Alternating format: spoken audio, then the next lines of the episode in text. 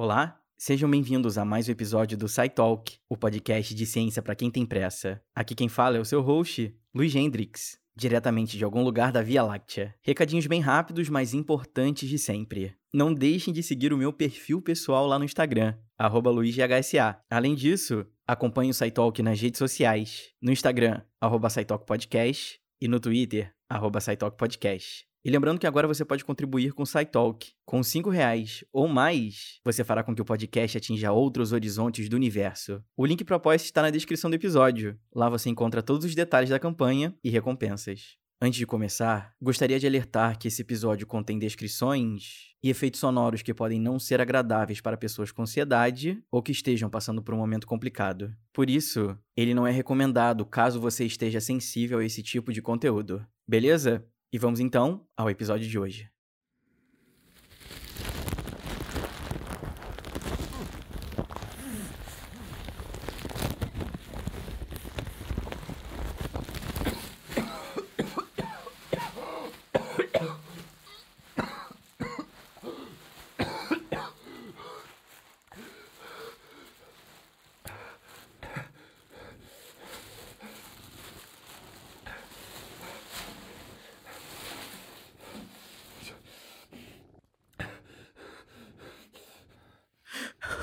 Eu não consigo respirar.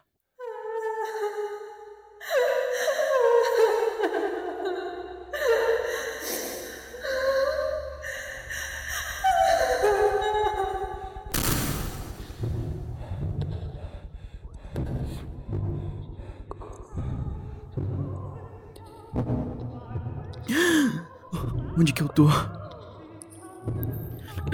Que lugar é esse?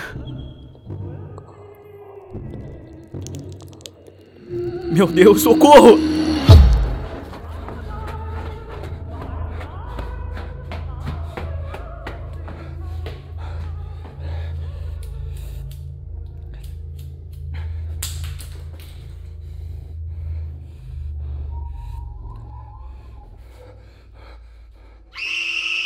Não!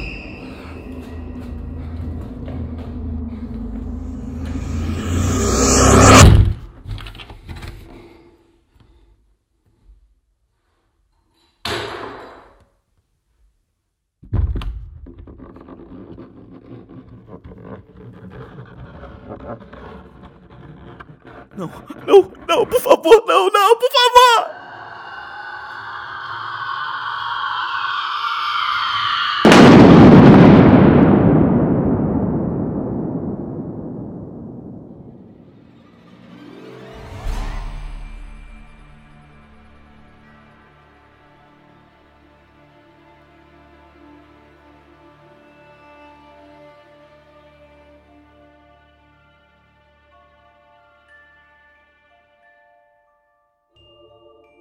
Calma, calma, tá tudo bem. Mas você sentiu algo de diferente no começo desse episódio? Uma sensação esquisita de medo? Cientificamente falando, medo é uma resposta a ameaças. Isso causa uma liberação de substâncias químicas que fazem acontecer muitas coisas diferentes no nosso corpo, como a respiração acelerada, coração batendo mais forte, músculos contraídos e energizados, prontos para agirem se necessário. A nossa resposta ao medo é completamente autônoma. E se não fosse ela, provavelmente seres humanos não teriam chegado tão longe.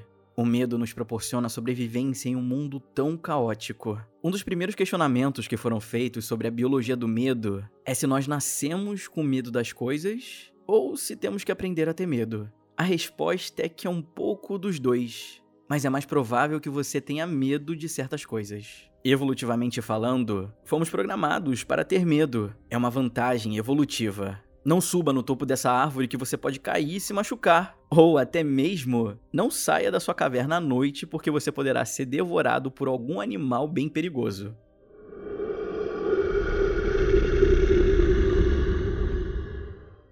E o responsável em coordenar essa sensação de medo é o cérebro. Diferentes áreas do nosso cérebro estão envolvidas em processar e responder ao medo.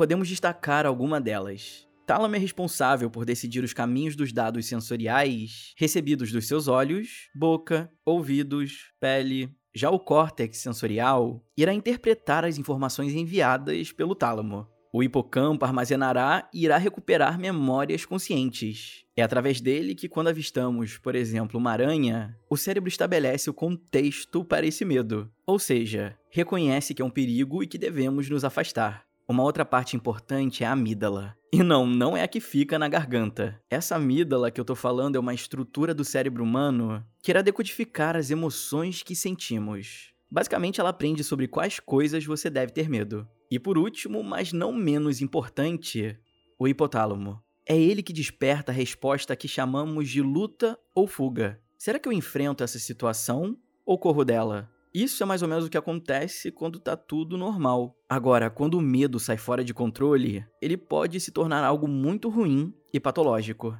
Uma fobia.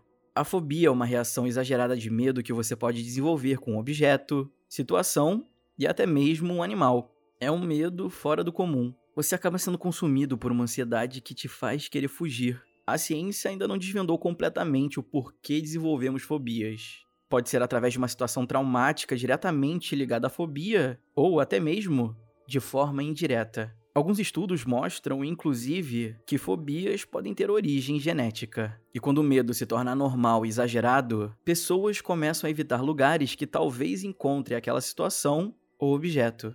E será que a gente pode tratar o medo? Quando ele influencia negativamente no dia a dia de uma pessoa, sim. Tratamentos podem até incluir medicamentos, mas cada caso é um caso. Muitos especialistas recomendam a terapia cognitivo-comportamental. Ela pode permitir que pessoas com fobia substituam os padrões de pensamentos não adaptativos para formas de pensamentos que sejam mais benéficos. Um grande problema é que a maioria das pessoas não procuram ajuda. Distúrbios relacionados ao medo podem se curar sozinhos, mas também podem voltar. Transtornos de ansiedade, por exemplo, quando começam na juventude, se não tratados, podem acabar se tornando crônicos. Um outro momento de medo muito comum em seres humanos são os pesadelos. Pesadelos são emoções negativas que emergem de sonhos disfóricos. Eles normalmente acontecem em uma fase do sono que chamamos de movimento rápido dos olhos.